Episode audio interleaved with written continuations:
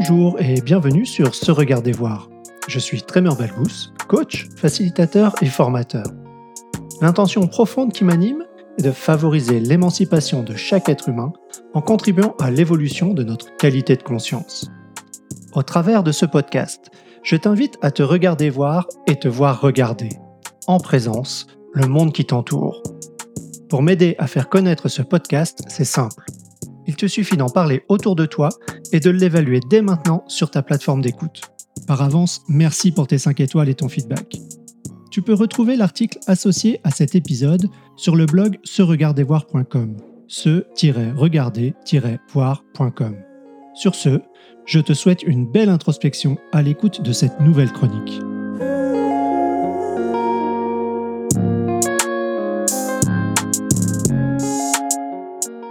Les questions qui révèlent notre monde et une invitation.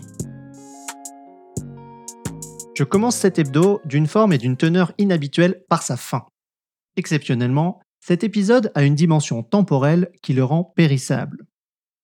En effet, je vous invite à trois rencontres sur Zoom le 17 novembre, le 1er décembre et le 15 décembre de 16h à 18h.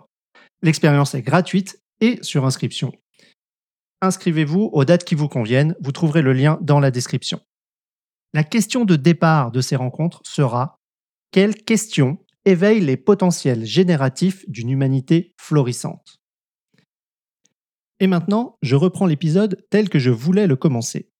Cette semaine, j'ai eu le privilège de faciliter un atelier sur le développement de la capacité à poser des questions. En préparant cet atelier, j'ai retenu deux citations du livre Les techniques de questionnement tout sur l'art de questionner de Lionel Bélanger et Marie-Josée Couchaer. La première citation est la suivante. Nombreuses sont, cependant, les personnes qui avouent bien sincèrement ne pas avoir la moindre idée de la façon dont elles posent des questions. Les gens découvrent qu'ils ont des habitudes, voire des tics de questionnement et que, en tout état de cause, ils n'ont jamais trop porté leur attention sur la manière de poser des questions. Ils se soucient traditionnellement plus du choix des arguments et du soin mis à réfuter les objections en cours de discussion. J'ai affiché cette citation juste après le premier exercice qui amenait à prendre conscience des questions posées dans une brève conversation à deux avec une troisième personne en observation.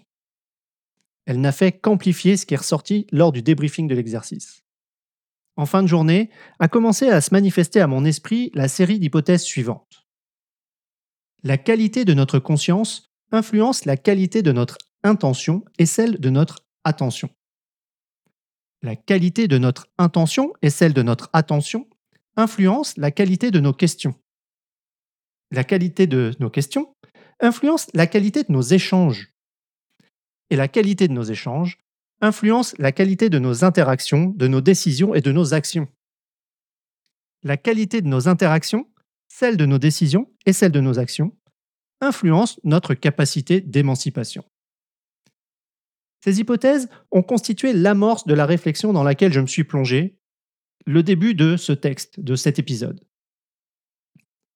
En explicitant ces hypothèses, je réalise qu'incarner pleinement mon intention profonde, que j'énonce ainsi, favoriser l'émancipation de chaque être humain en contribuant à l'évolution de notre qualité de conscience, cela m'invite à porter encore plus attention à la qualité de mes questions, à la qualité de ma conscience.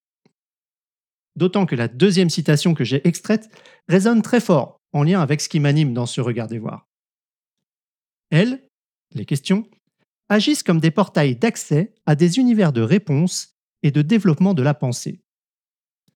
Alors a émergé la question suivante. Quelles questions éveillent les potentiels génératifs d'une humanité florissante.